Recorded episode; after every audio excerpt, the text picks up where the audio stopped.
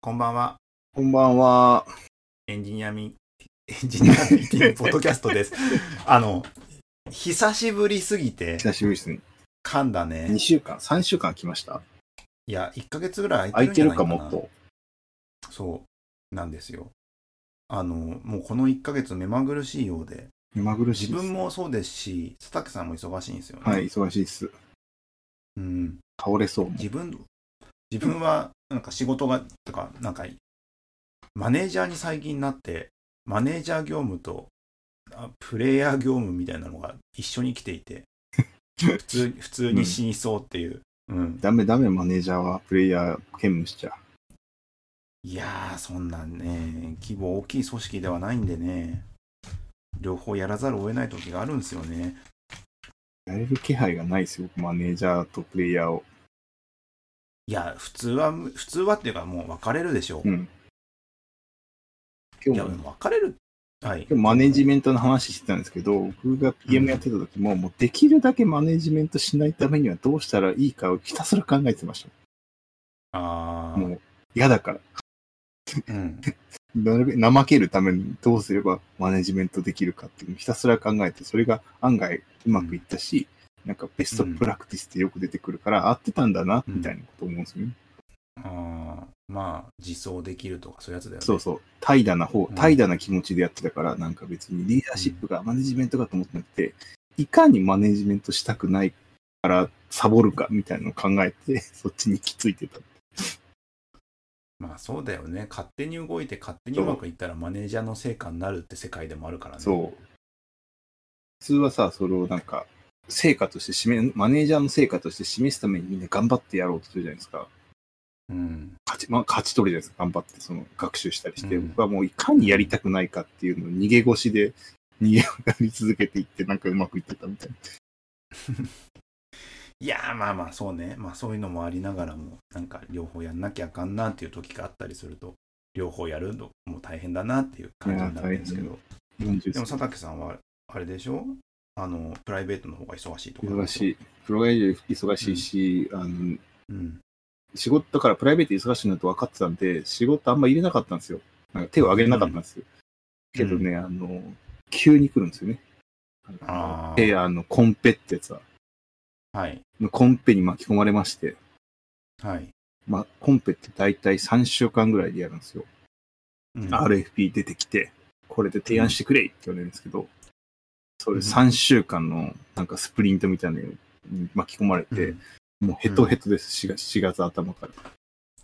あのーいがウェブサービス作ってる時にコンペあのアドとかの企画とかさ、うんはさコンペってよくあのあるようなイメージはあるんですけど、うんウェブサービス自社ウェブサービス作ってる時ってコンペないじゃん、ない。コンペって実際にその、まあ、外部からこういうの欲しいんだけどこういうのやりたいんだけどみたいなのが来て RFP が来てうん。 3週間って与えられた期間でパワポ作る。なんていうんだろうなすあアウトプットはどんなしパワポとパワポ以外にもあるんですかまあ、いろいろ、なんかモックとか。そううんモック作るときもあるし、デザインは持ってったりとか、なんかいろいろ、うんなんかあの、あれですよ、構成図とか持ってくるとか、うんなんかいろいろそれ、レギュレーションがあるんですよね。あの、あー要は M1 みたいなもんだからさ、こう、はい、はい。こういうルールで戦ってくださいみたいな。あっあて、ーそれが RFP に載ってて、はい。なんか、やってほしいことはこういうこと、こういうこと、こういうことですよ、みたいな。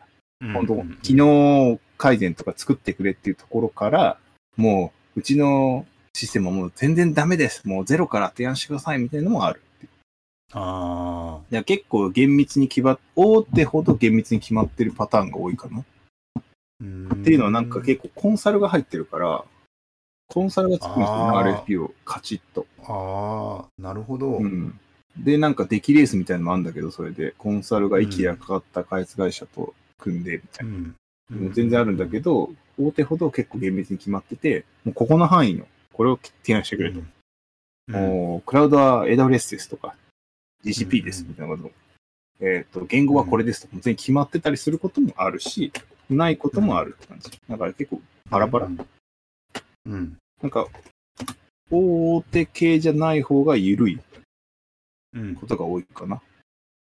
うん。だからそっちの方が楽しい。い。なんか、そういう時ってさ、自由になんか、モックとか持ってってもいいし、うん。やりやすいんだけど、買っちゃいけばってやつはやりづらいですね。うん。なるほどね。そう読み解きから入ってって感じなんですけど、まあ読み解いいや、なてんか本もね、当にクイクイズじゃないけど、あれだね。なんか最初に RFP 来ました。これコンペやってください。担当してください。で、佐竹さんの職種としては、今 UX デザイナはーい。ですと。でなんかたとなんか改善案とかを持ってきてくださいって3週間渡されてます、うんっていう時にどういうふうに動くもんなんですかね。これなんかまあい三週間いろいろあるんですけど、まあ今まさに動いている動き方だと、まあその美人の人とかが戦略とか、なんか座組みたいな感じですね。我々の会社と御社のどういううん。その組み方とか、責任の分け方とか、役割の振り方でやるかっていうのをまあ決めていくと。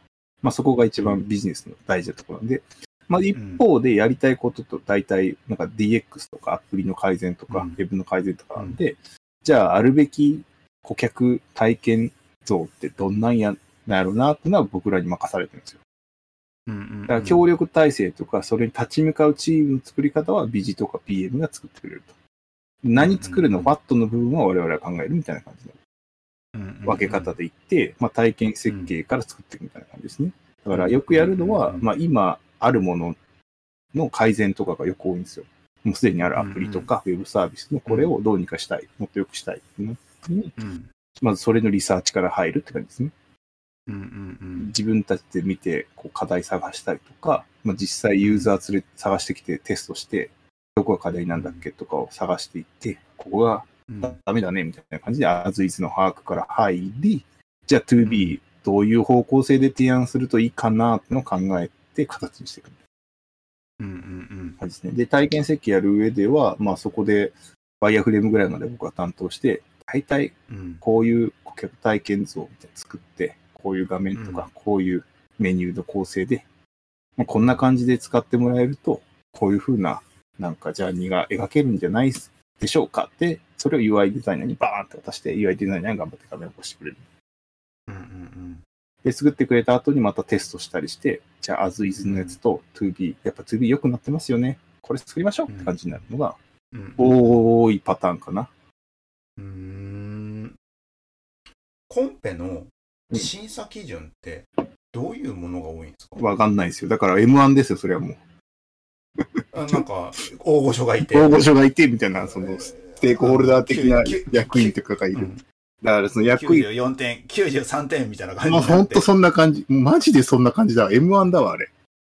だからさ、それぞれ担当のさ、役員もさ、担当があるじゃないうんいろんは。ないはいはい。店舗の担当だ、マーケの担当だ、みたいな。そのシステムの担当だって。だからみんな観点が違うんですよね。ああー、なるほどね。当たり前じゃん。だってうその役割んのまあ役そ員なんだからそ。そりゃそうだよ。んそうそうそう。だからそれぞれがやるんだけど、やっぱ社長とか会長みたいなさ、松本人志みたいな人がいるんですよね、 一、人。その人がなんか結構大筋をやっぱ指し示していくんですよ。あだから、あれなんだね。あの、合計点じゃなさそうな時もあるってことだよね。ある。 M、M1 と違う。 M1 と違うのはめそういうとこ。めちゃくちゃ一人500点満点持ってるわ、みたいな人がいることもあどれっちもば、ある。平平等に決まる時もあるし、あるっていうことなんだね。。そうわ、なんか変則的 M1 だう。ね。 そう。マジで M1 だわと思うもん。みんな観点違って、もうみんなバラバラでつけるからさ、もう上沼恵美子みたいな人もいるし、はなんか、い。なんでやろう、うんサンドイッチマン富澤みたいにさ、大体いい点つけてくれる人みたいなのもいるし。それ、それさ、RFP を出して3週間で作って出しに行く中で、うんどういう人が観点審査するかみたいなところは分かっわかる時もあるんですよ。そのやっぱあー裏回りして、あそこは、うんまあかい誰が、誰々が担当でって感じな。あまあ、担当者とかが分かれば必然的に、まあ、こうだよね、そうみたそいうなそうのがあるもんね。で、一応つながりがあるから声かかってるわけで、うんうちの中で窓口やってる人がいるんですよね。うんうんその人はその中の関係性の知ってたりするから、その人からこういろいろ聞いて、ここはこういう力関係でとかいうとかも一応含めて出すしかないっていう。はあ、まあ、そういったところのなんか状況を踏まえながら、どこを重点的に置くかっていうところの優先順位とか考えてやっていくんだね。あと、わかんない、完全にわかんない時はもう本当に、エゴサ、エゴサじゃないけど、探すんですよね、本当。IR とかから探したりとか、うんあとね、あの、なんか本があるんですよ、業界誌が。そういう各ジャンルの業界誌。そこはで、いそこの会社が載ってる回見つけてきて、そこの担当役に名前探し出して、それで探していったりとか。うん。って言って、もう、んなんとか情報を集めるみたいな。うん。どういう状況なんだっけみたいうん。うん。うんな。で、それをやってから、なんか体験設計にやっと落ちていくみたいな。大変。もうほんと大変。いやー、でもちゃんとやってるよね。そう。でし、これやっぱね、うん難しいね。やっぱね、ルールがね、なんだろう。なんか、ファイトクラブみたいな感じで、なんか、スポーツじゃないから、うん。 なんか、ちゃんとした、なんか、人道的なルールじゃないんですよね。非人道的なルールなんですよ、やっぱり。どうあいうの、だから、なんかそこのルール、そこの、その会社のとか、その関係性のルールで評価されるから、うんなんか一般的にこれがいいとかってそういうのじゃない時があるんですよ。ああ。そなわかりるまほすどねうん。うん、わかる。より高く、より、と、強く、より遠くでしたっけ、オリンピック。はいなんかそんなのあるじゃないですすか。それはやっぱさ、うん人類的には正しい価値観だから、それだ、ってうんなるじゃないですか、スポーツって。か。うん。だからみんなスポーツやれるんだけど、そうじゃないんだよね。地下、地下格闘技だから、ルールがわかんないんですよ。そう地下格闘技のルール。全然違うルールでやったりするし、 それは理不尽だったりするんですよ。い、や、それ本当にそれでいいんだっけみたいな。金網でスマッチっはて人類をより前に進めてるんだっけみたいな 感じの時もあるから、それを読み解くところが超大変だったりする。わかりや すい。なんで金わか網りでやスすマいんですよッチやってんだろうみたいな。うん。いや、でもそういう人、人を扱うというか、扱うって言ったら悪いけども、人を相手する商売って絶対そうだもんね。うん、そなんか、感情とかも入り混ざるもんね。う。入り混ざる。入りい入り混じる。そう、だかうらん、金網でスマッチなんです。大似たなんですよ、やっぱ。いや、なんかでもちょっと、ちょっとなんかやらせな感じもちょっとしな少なくもないけど、ななんかんかあるじゃん、そうんの感情の、うんなんか、ところ。まあ、プロレスとかも近いですけど、プロレスもルールは一応あるけど、ないじゃないですか。ない あのさ、みん、みんなそういうコンペとかやる人たちのさ、モチベーションってどういうとこ持って動いてんすかわかんない。でも僕らは、的には、なんかそのお金が欲しいからっていう感じじゃなくて、もう大体ね、負けそうと思うんですよ。ほで、負けそうな、よくあるのは、今いるか、今付き合いがある会社がう。うん。うん。やってますと。で、でもリニューアルするときにコンペしなきゃいけない会社の規定で、コンペしようってなるじゃないですか。うんで、その今いる会社が一番システムとか知ってるから RFP 作るんですよ。うん。で、これって、あの、出場選手がルール自分に有利なように決めれるんですよね。うん。だからこいつ絶対勝つじゃないですか。うん。今のこと全部知ってて、リニューアルですって言われて、ただコンペしなきゃいけないコンペします。御社一番詳しいんで今作ってるから、RFP 作ってくださいって作らされるんですよね。うん。で、一応だから他社募るじゃないですか。でも圧倒的に情報少ないし関係性ないから、もう絶対負けるじゃないですか。うん。で、そういうことに言われることがかなり多いですよ。だから我々としては、もうなんか、毎回爪痕を残しに行こうって感じでやってます。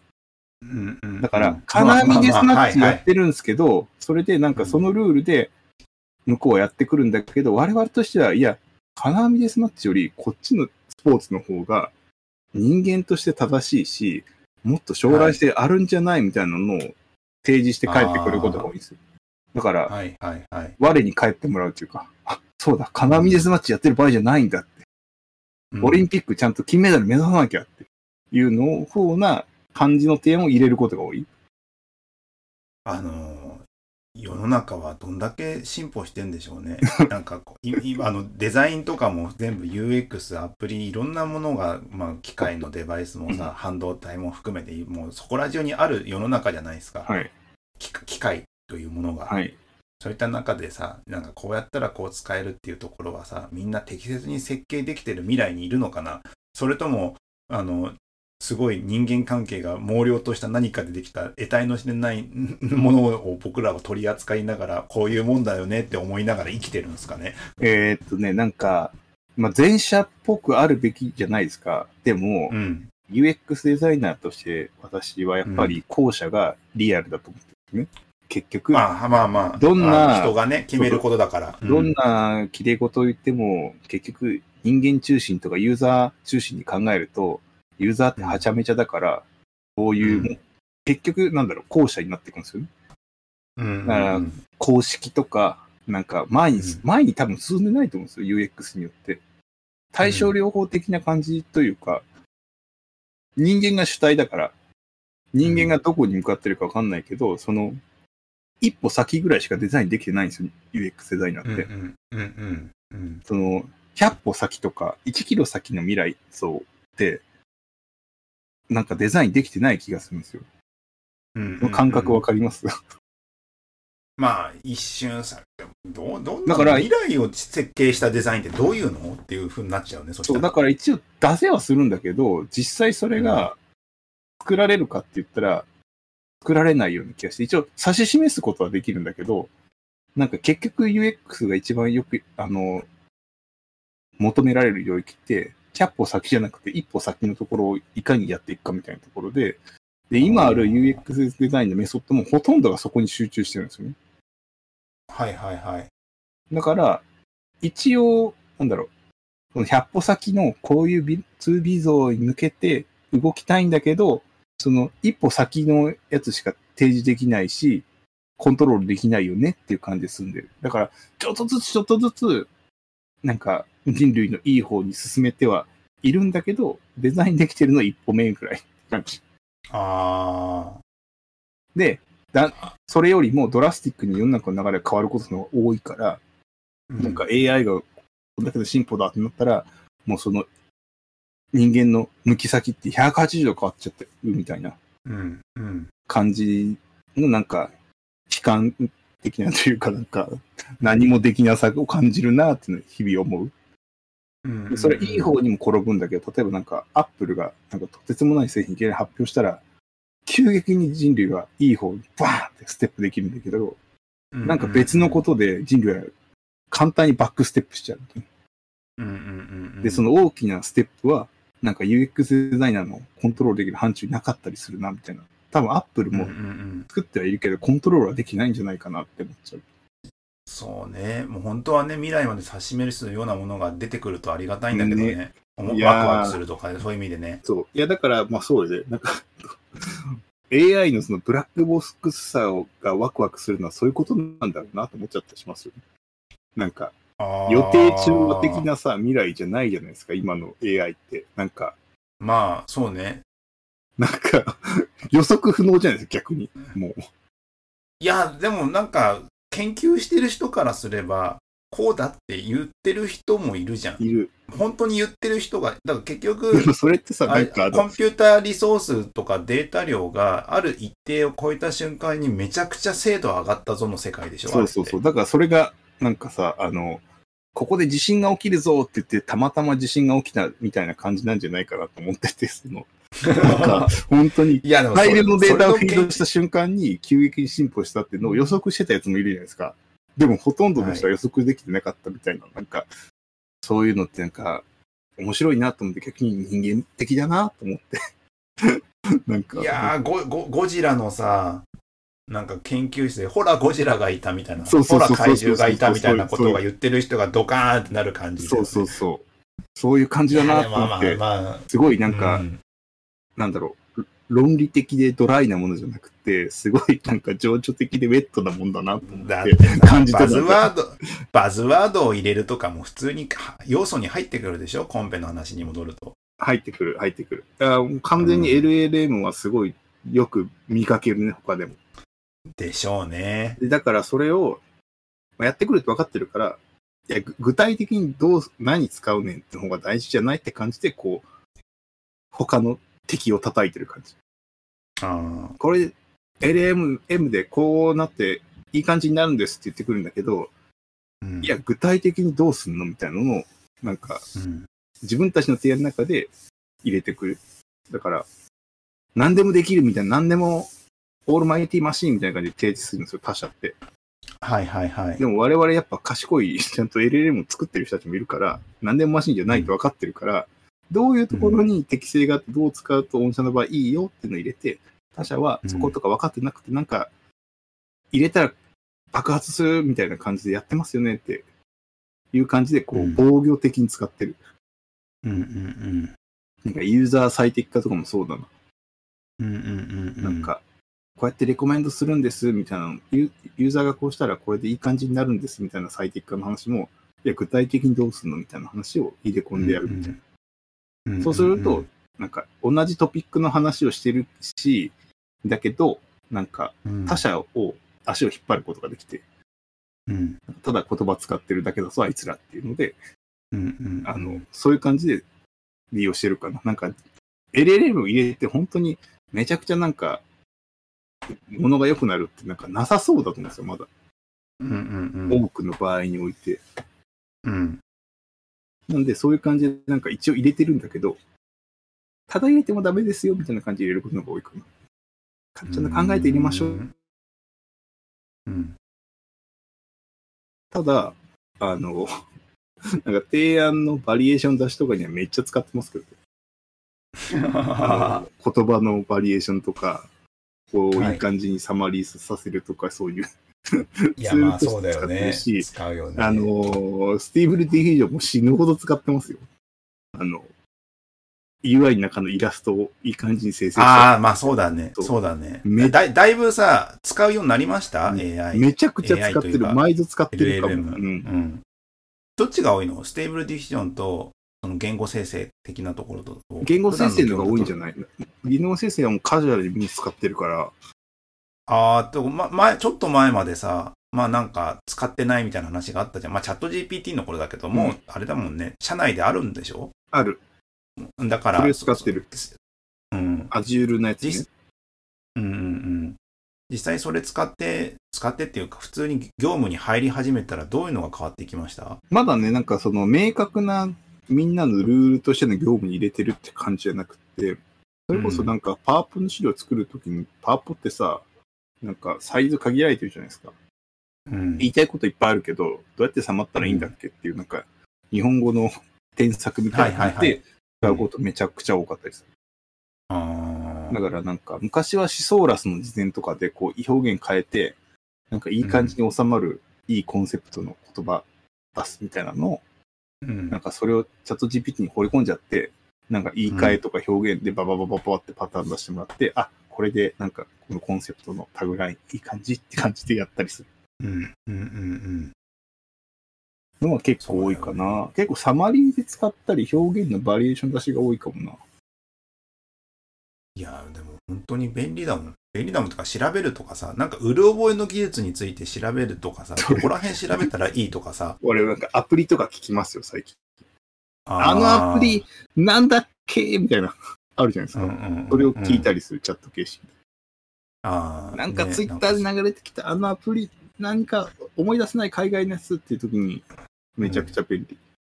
うん。なんかまあそういうのがどんどん浸透していくんでしょうね。うんあの、す今のツイッターの流れで思いな出しましたけど、スレッズ、はい、それず。いつの間にか出てて、いつの間にかユーザー数いっぱいになりましたってなってたけど、使ってますえーっと、あんまもう使ってない。なんとかりあえずアカウント作ったって感じ。一番使ってない理由が、えーっと、んブラウザでやれないから、か仕事中に。 あれ、ブラウザできないんだ。できない。んだ。ないんすよ。へーあれができたらへーめっちゃ使えそうと思って、やっぱ仕事中ってブラウザで見るからツイッター楽じゃないですか。うん。もうほんとそれだけみたいな感じ。惜しいところ。へあとはなんか、あの、メインのフィードがツイッターでいうおすすめみたいなやつなんですよね。ーはいはい。だから、いらん情報もめっちゃ来るんですよ。それはインスタグム。ラムのフィードと同じだから、混ざってくるじゃないですか、こう、TikTok みたいに自分がフォローしないのも来るから、あれがすごい苦痛。ああ。全然興味ないみたいな。はいはいはいはい。いや、でもツイッターもさ、それなりになんかやってるけど、僕、おすすめは少しね、なんか慣れてきちゃったね。慣れてきちゃいました。あ慣れてき、慣れてきたっていうかね、違和感、まあ、基本的にはフォロー中にしっぱなしなんだけどで、すよね。たまに勝手に戻されてますよね。あれ何なんでしょうね。あ、そう。 まあ、そしたら、まあ、普通にフォロー中に戻すんだけど、本当興味、興味ないって言ったらあれなんだけど、僕今おすすめとか流れると、それこそチャさチャット GPT を紹介しているさ、なんかいるじゃん。いる AI 解説みたいな人たち。うんああいうフィードがいっぱい来てなんだかなと思うんだけど、うんここんな、こんなに頑張ってる人たちいるんだなとか思いながらさ。どういう気持ちですか、それ。必死だな、みたいな感じですか。いやーすごいなーとか、だから僕、だからこっちを見ないとさ、わかんないもん。例えばさ、さなんか、サイバーエージェントは新規アプリのほとんどをフラッターで解決、開発しているらワしいッとかパさビーフじゃないですか、それ。そうそうそう。うん。あ、もうそんな時代になったんだ、とかさ。 でも僕はなんか、フラッターチームの先行きが、なんか、あの、レイオフで不安っていうのをなんか、海外ツイートから見て、あの、SwiftUI ちょっと勉強し始めましたよ、急に。いやいやいやいやいや。フラッターウェブ対応する。まあワサビーフが発表してんでしょこれきっと。してる。うん今日、昨日これ6時間前の発表のやつだったよ。今日、うん昨日か。うん。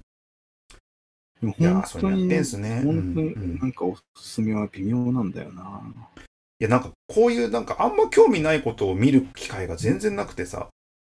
うんあ、あの、あんま興味ない、 ね今、正直。あんま興味ないやつ使う、僕あんま興味ないやつ見てるのは、あの、テレビの、テレビで Fire TV スティック、Fire Kindle の Fire TV スティックですよね。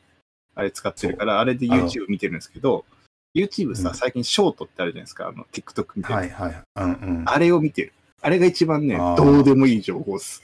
マジで、いやーマジでどうでもいい情報が流れてくる。まあね、まあね。ちょ、ど、どうでもいい情報を見たくなる時があって、それはわかる。こい、で、おすすめがちょうどいいんですよ、僕今。ああ、僕ツはあのイ、ツイッター YouTube のおすすめショーのトだな興興味のなさがすごく面白くて、なんかそんな見たいものでもねえなっていうのをダラダラと見るっていうのがなんか自分の中でそれなりになんか、あ、面白いわ、みたいな感じになってるっていうね、感じ。わひかねるく。れてるかもしれわなかいけるど。。そのうんその感じわかる。YouTube ショートも試してほしい。ああ、YouTube もね、YouTube ショートはね、なんかね、レコメンドがね、すごい効いてる気がしてて、そういうことちょっと見ただけで、ちょっと見ただけで自分の興味関心ごとの似たようなやつが出てくるから、イライラするんですよ。俺、不節操に YouTube 見てるから、もうめちゃくちゃですよ。ああ、そうね、そこまでいけるとうん。いいねっていうやつなんですけど、そっか。で、今ので僕は、えーフラッターいっぱい使ってんだな、へえっていうところまで来ました よ。フラッタ僕もプロタイプ作っ使ってますよ。なんか、どうしてもあーいや Figma で表現できないやつとか、フラッターってすぐ作れちへゃうから。えへえ楽いんですよね、フラッター。あの、JS 脳で書けるから。ああ。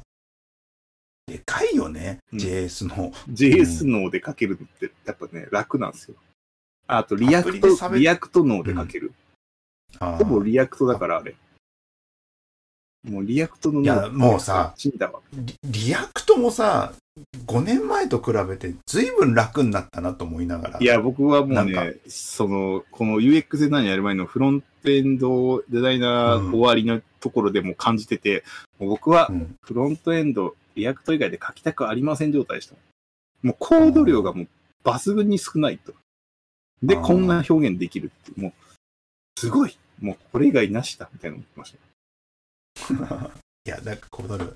あの、す最近さ、ララフェルブリーズとかさ、もう 何の話をしてるんだですか、急に。いやいや、触り出したんだけど、ララフェルブリーズってバイト使っ、バイトがデフォルトなんですよね。あ、そうなんだ。バイトあーそういうバイトでえ JS 関連のツールですから、 ラベルブリーズって。あの、ブリーズって全スくタわーかんタなーキットみたいなやつ。うんスターターキットみたいなやつがあって、で、その中でビューがデフォルトなのかなビューデフォルト、リアクトサブとかがあって、知らん、で知らバん、イト全然。で、バイト使って、なんか、あの、ララベル側と紐づくんですけど、あの、ブレードみたいな使用感でリアクト使えるってやつがあって、モノリスな。ああ。なんすか、これ。ラベルブリーズって。 初あめ の、て聞いスターた。ターキットが2つあるんですよ、ララベルって、今。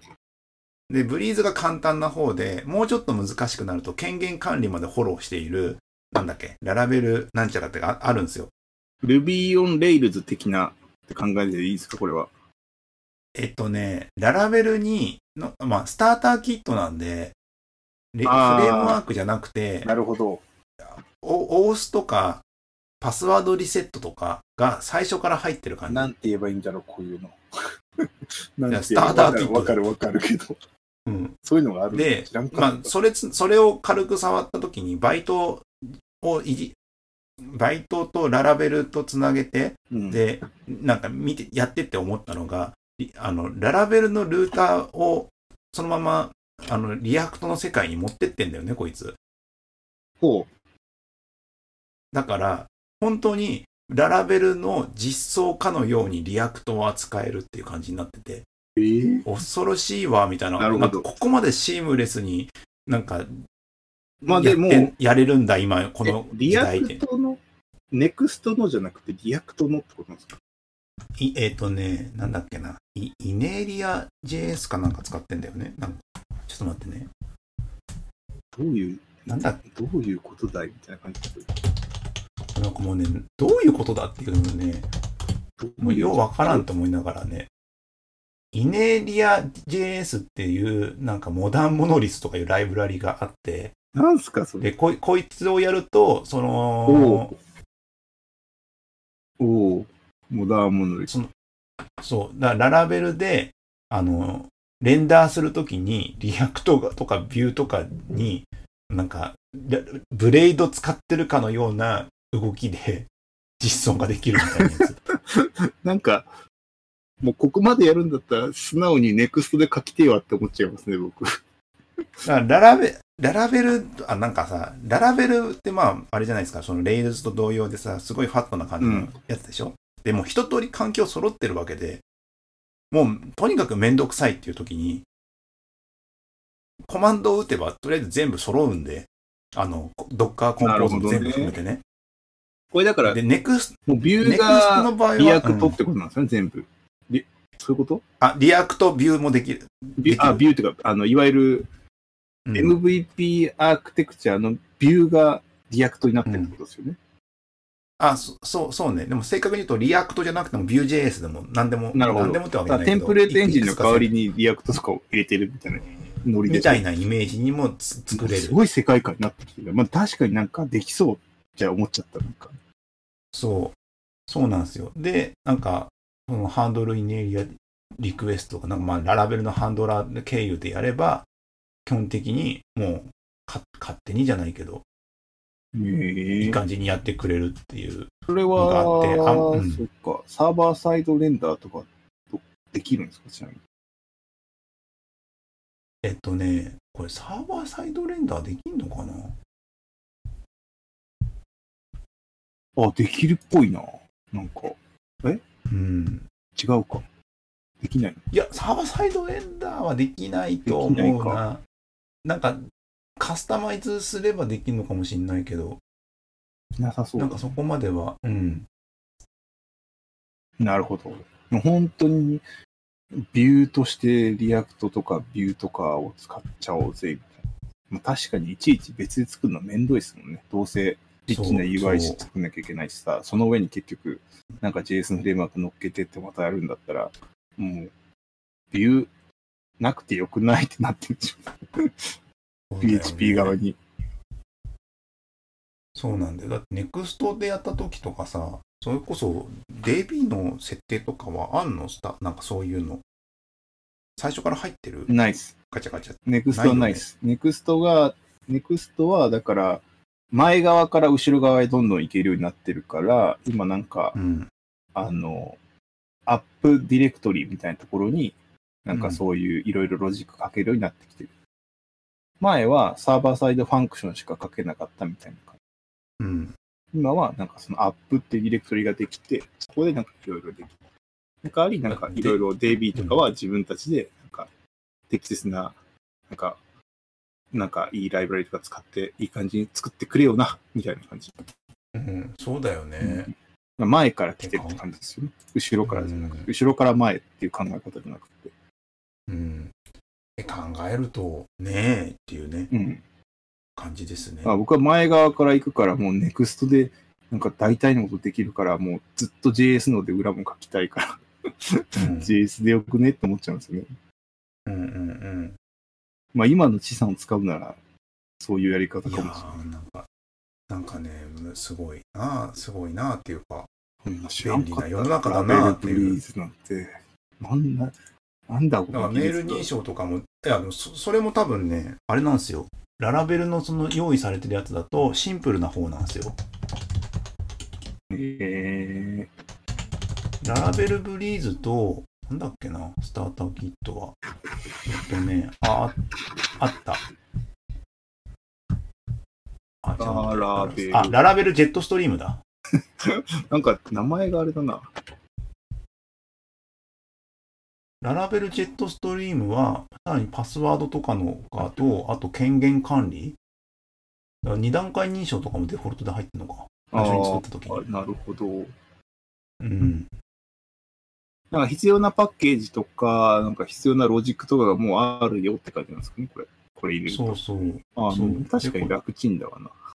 こっちは Vue.js しか対応してなかったはず。リアクトはなんかあったっけな多分ないよね理。由で書かれてますね。うん、で、サポートは LiveWire と Blade、うんイネティアと Vue だね。だからこれ使うと、理由とかリアクト側で、なんか権限管理とか考えなくてシームレスにやれるって感じですかね。それはラまあ、ララベルとレララベル。ルのやつなんでねう。んなるほど。確かに、バックエンドから前側にやっていくなら、その方が楽いです。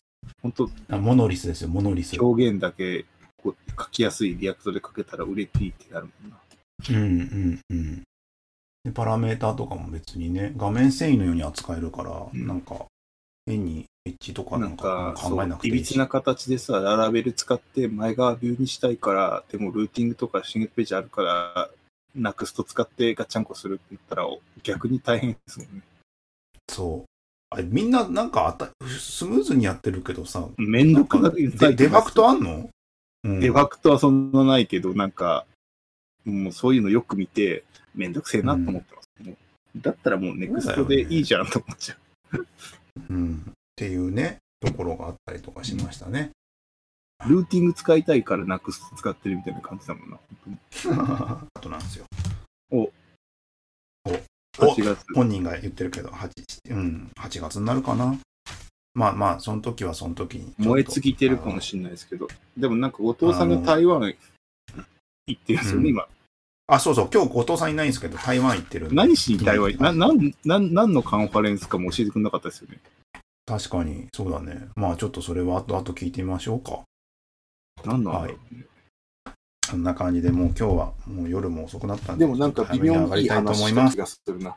はい。ここまで聞いてくださった皆様ありがとうございました。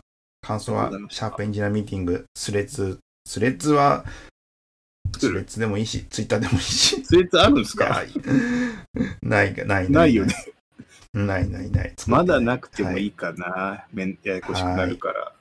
ねえ。ということで、よろしくお願いします。はい、以上になります。ありがとうございました。ありがとうございました。